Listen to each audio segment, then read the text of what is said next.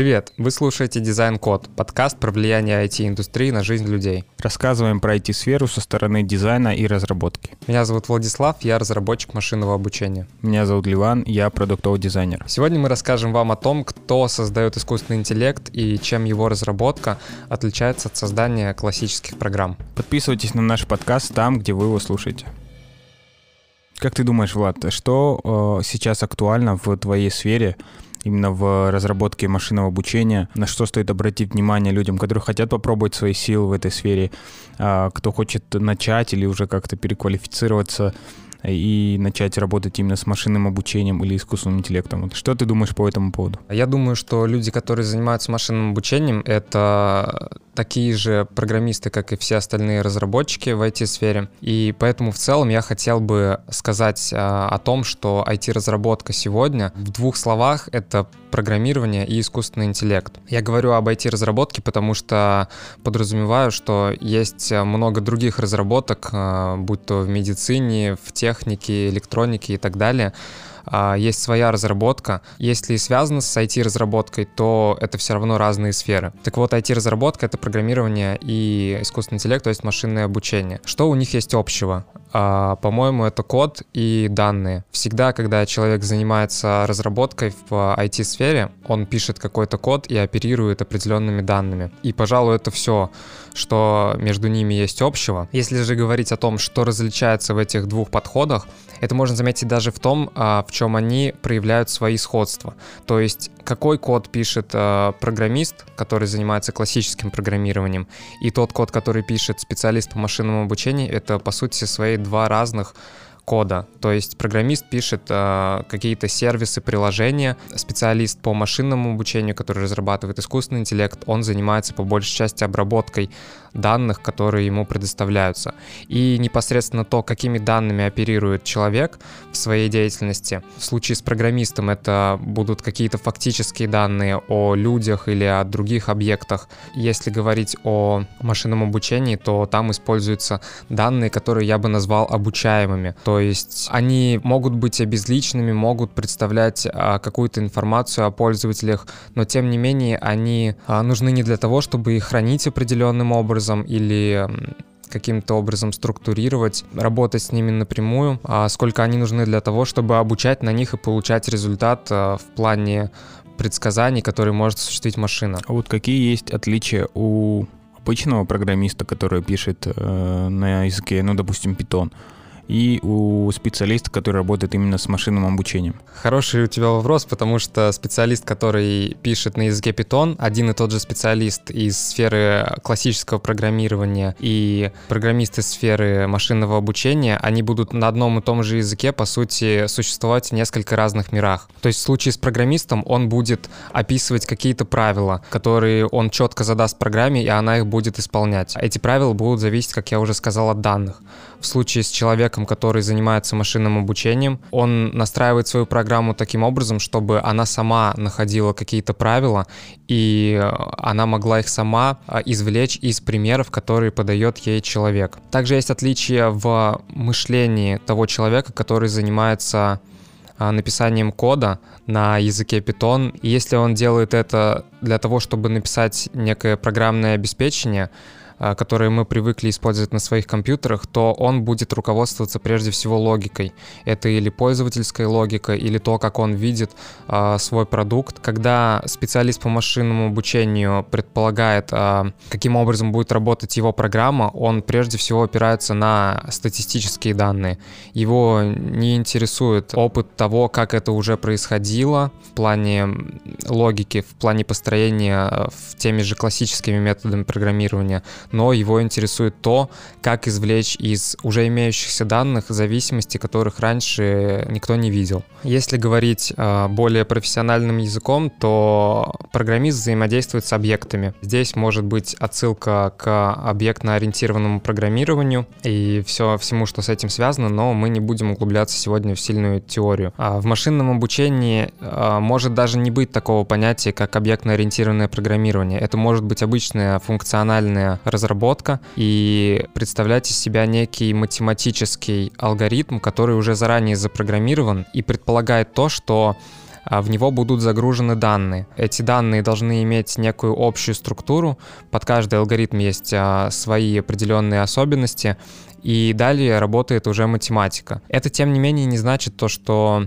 специалисту по машинному обучению нужно быть также крутым математиком, потому что, по сути, вся математика уже запрограммирована, а если еще нет, то существуют такие люди, которые называются исследователями, которые по большей части не занимаются программированием, но могут помочь программисту или запрограммировать сами конкретный алгоритм с точки зрения математики, а уже другие программисты помогут встроить это в существующие фреймворки. Ну и отдельное внимание я хотел бы уделить тому, что все-таки программист взаимодействует с данными, которые нужно хранить, и сортировать, в то время как а, специалист по машинному обучению, которому интересен искусственный интеллект и его дальнейшее развитие, ему интересно будет а, хранить эти данные и обрабатывать их. Если рассматривать конкретно специалиста по машинному обучению, кем ты являешься, то а, что входит в обязанности такого человека? Отличаются ли требования от такого специалиста в IT-компании и компании из любой другой сферы? Это любимый вопрос моих коллег, а, и, пожалуй, не менее двух раз на голову мне приходилось объяснять, чем я занимаюсь. Четыре раза это было в виде презентаций для специалистов всех уровней в моей компании.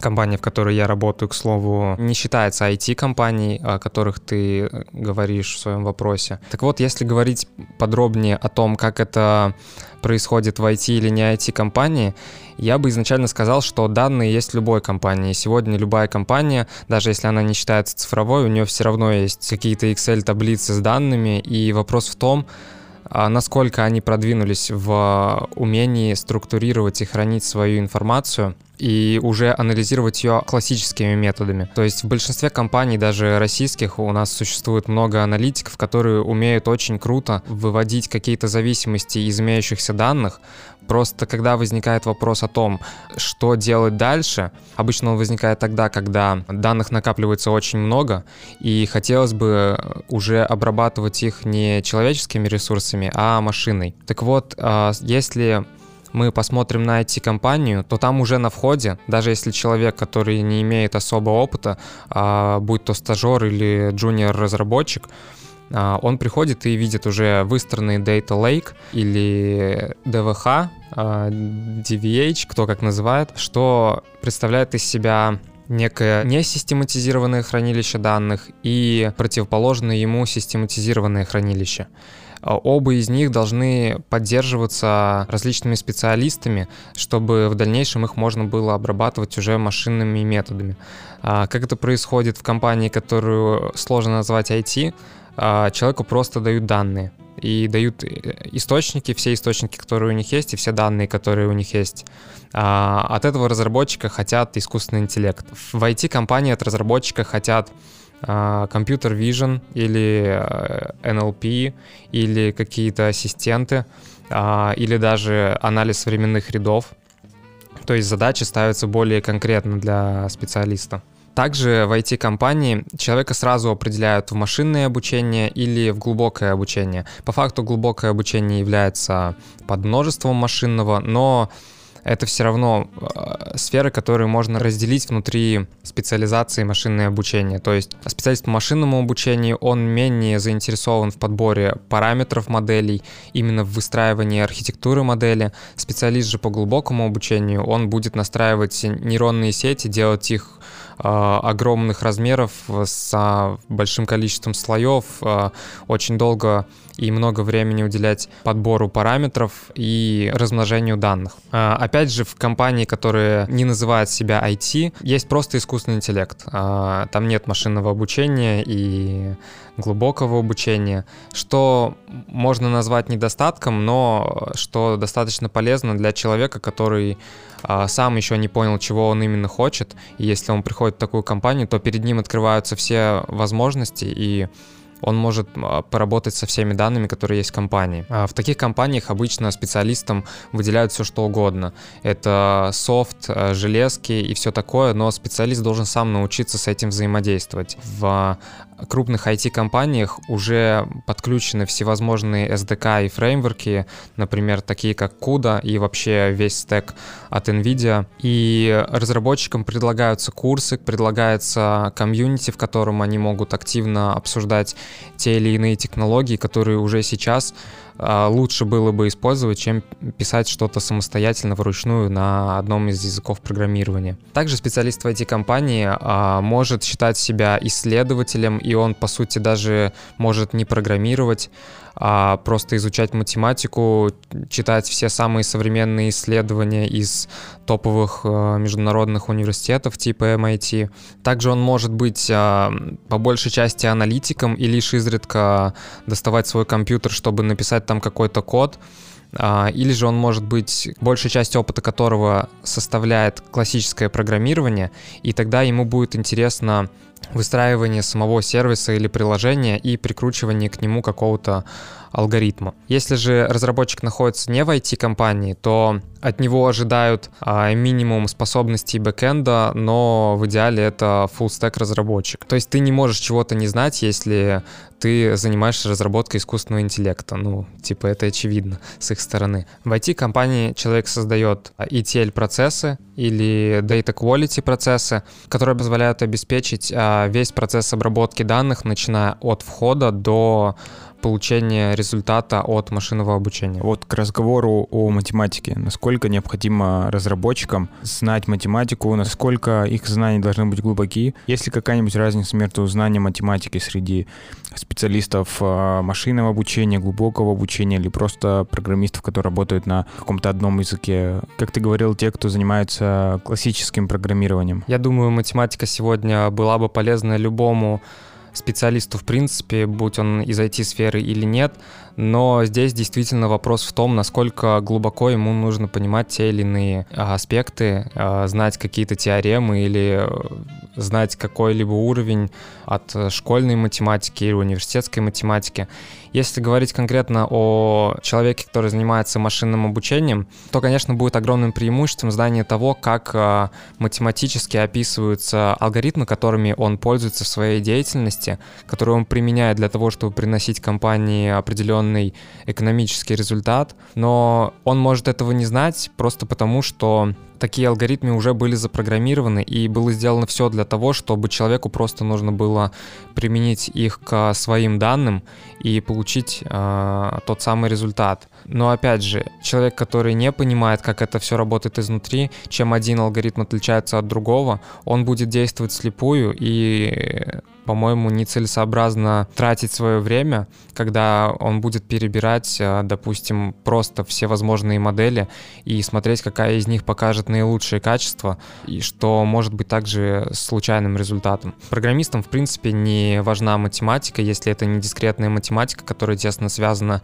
а, с логикой. Но я думаю, человек, если он любит заниматься своим делом, и если его дело касается машинного обучения, то он просто не сможет э, жить и работать без того, чтобы не залезть однажды вечерком в э, школьный учебник, прочитать там математику, заполнить все свои пробелы, а потом посмотреть на ютубе видосы на английском языке, которые разъясняют э, наглядно о том, как работает э, с точки зрения математики тот или иной алгоритм. В любом случае, в чем заключается секретный рецепт дат-бургера машины Боба?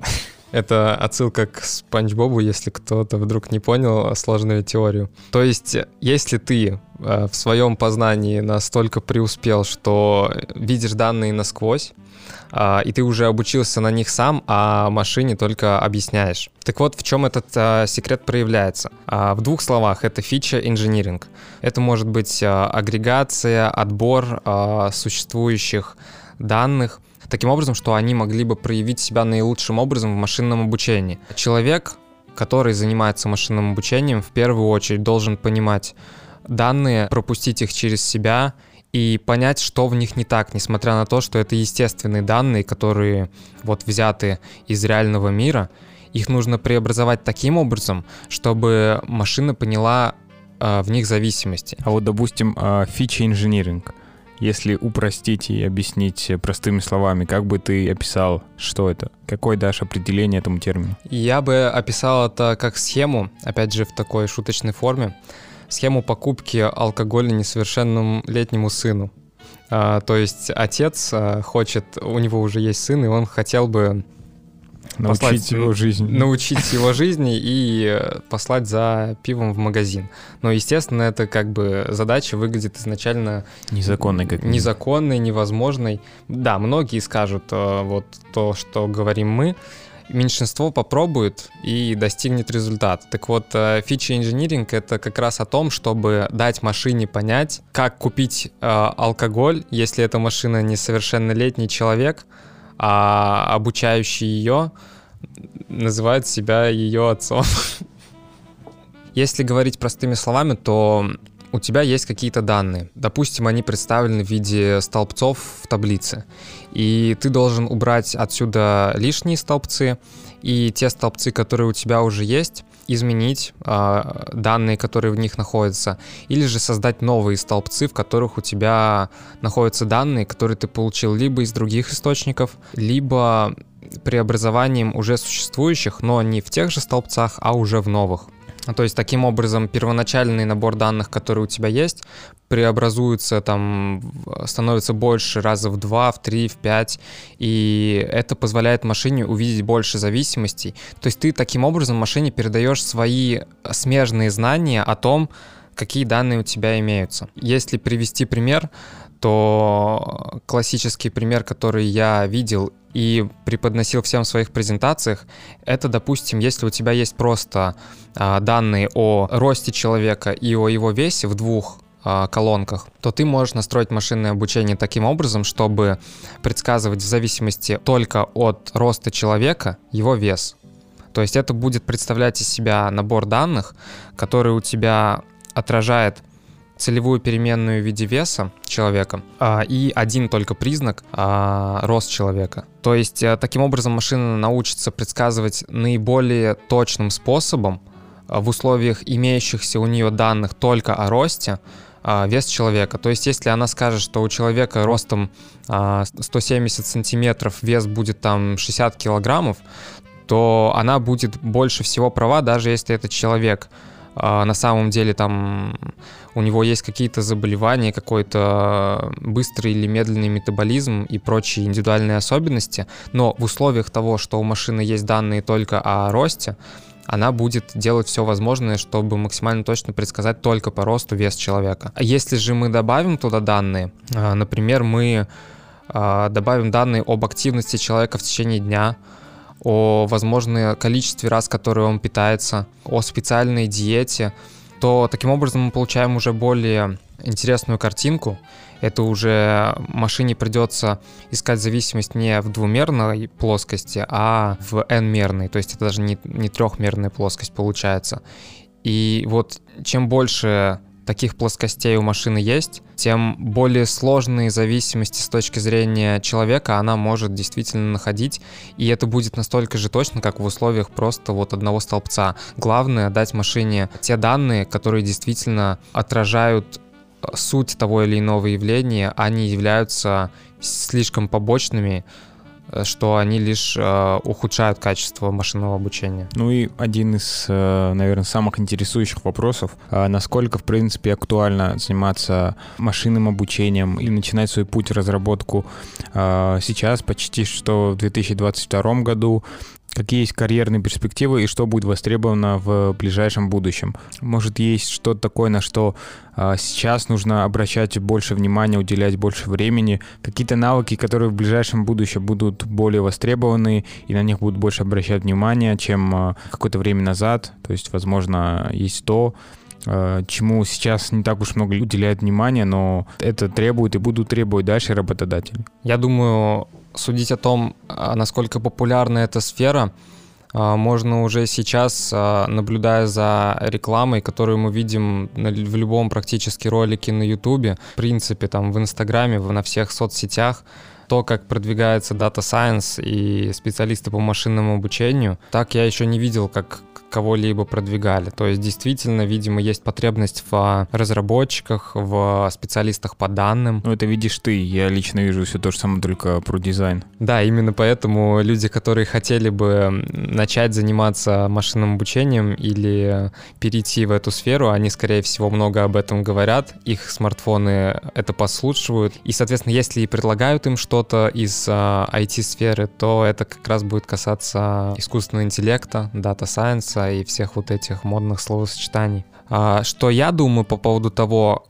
как а, можно найти себе место в этой сфере, это в первую очередь а, всем известная, наверное, платформа Kaggle, на которой есть открытые наборы данных, на которых можно натренироваться, подсмотреть, как люди уже пишут свои алгоритмы, потому что эта платформа объединяет людей со всего света, и в ней, в зависимости от того, каким техническим обеспечением обладает а, тот или иной человек, какими навыками он обладает, он может там участвовать, и там часто участвуют как медлы, так и сеньоры или а, разработчики более высоких уровней. Они тем самым помогают начинающим специалистам а, получить а, вот эти знания о сфере через непосредственно практическое ее применение. Также я бы не стал преуменьшать влияние курсов, которые нам повсеместно предлагают, а, но просто нужно подходить очень грамотно к выбору для себя этого курса. Возможно, стоит попробовать сначала что-то бесплатное или же узнать побольше об авторах курса и его преподавателях, потому что там есть свои проекты, которые, скорее всего, будут реализовываться на протяжении а, всего прохождения курса это будет отличным подспорьем для человека, который хотел бы дальше продолжить заниматься этим профессионально. Никогда не будут лишними а, свои проекты, потому что это всегда более интересно, интригующе, и здесь присутствует больше риска, поэтому человек, который начинает свой проект, он а, на длительное время погружается в определенную область и тем самым очень сильно себя развивает за ближайшие полгода буквально. Эти пункты, которые я перечислил, а, о них я говорю, потому что я сам через них прошел, и они действительно помогли мне настолько сильно, что сейчас даже видя, какие курсы существуют, или что я мог бы делать уже с позиции всего того опыта, который я получил, я бы все равно пошел тем же самым путем, потому что это определило для меня наиболее быстрый вектор а, моего развития в своей сфере. Ну, я думаю, про онлайн-образование мы поговорим еще в следующих выпусках, так же, как и про высшее образование. Да, но кроме этого я определил бы еще такой пункт, как а, развитие open source проектов.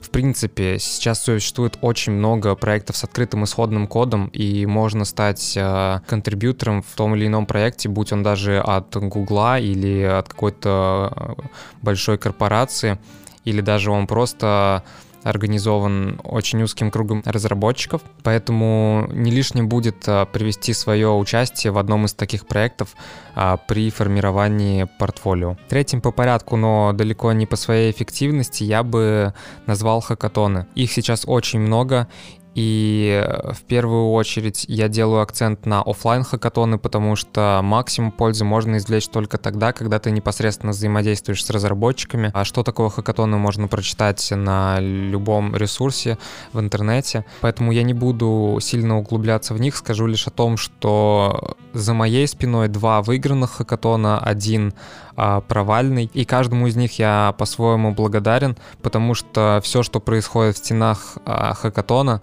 может привести человека, который там находится, а, в совершенно неизвестную но очень интересную для него степь. Конечно же, стоило бы уделить внимание и поиску стажировок, которые сейчас активно открываются теми компаниями, которые раньше считались э, закрытыми или для которых вход был только по исключительно красным дипломам, оценкам, исследованиям с экспертов каких-то серьезных достижений. Сейчас можно просто а, прийти, сказать, что мне хочется этим заниматься, я имею вот такое небольшое портфолио и могу прийти на стажировку. Ну и последним пунктом я бы выделил стартапы. Вне зависимости от того, какой опыт есть у человека, он может прийти и начать реализовывать свои проекты уже в стартапе. И кто знает, может быть, именно этот путь э, приведет э, человека именно к тому проекту в сфере машинного обучения, о котором будет наслышан весь мир. И на этой позитивной глобальной ноте мы хотим сказать, что что компания SoloFarm ищет себе в команду неплохого специалиста по машинному обучению. Возможно, он будет стажер, но очень амбициозный. Кстати, если кто-нибудь из слушателей уже увлекается машинным обучением и имеет какие-то результаты, навыки, я был бы рад, если вы напишите мне куда угодно из тех ссылок, которые приведены в описании. Возможно, у нас получится сделать вам какое-то интересное предложение. На этом все. Спасибо, что дослушали этот выпуск до конца. Если он вам понравился, то делитесь им со своими друзьями, покажите им своим знакомым, которые занимаются э, этой сферой или хотят начать заниматься. Также подписывайтесь на наши инстаграмы, на телеграм-каналы, э, которые указаны в описании. В своем телеграм-канале я выкладываю анонсы, вы можете обсудить какой-либо подкаст, э, предложить темы для новых выпусков. Подписывайтесь на наш подкаст на той платформе, где вы его слушаете. На мой канал еще до сих пор никто не подписался, да и не особо-то и надо. Да, но если вы хотите все-таки это исправить, то может быть первым, кто подпишется на канал э, Влада из подкаста. Мне кажется, это очень неплохое достижение. Всем спасибо, пока.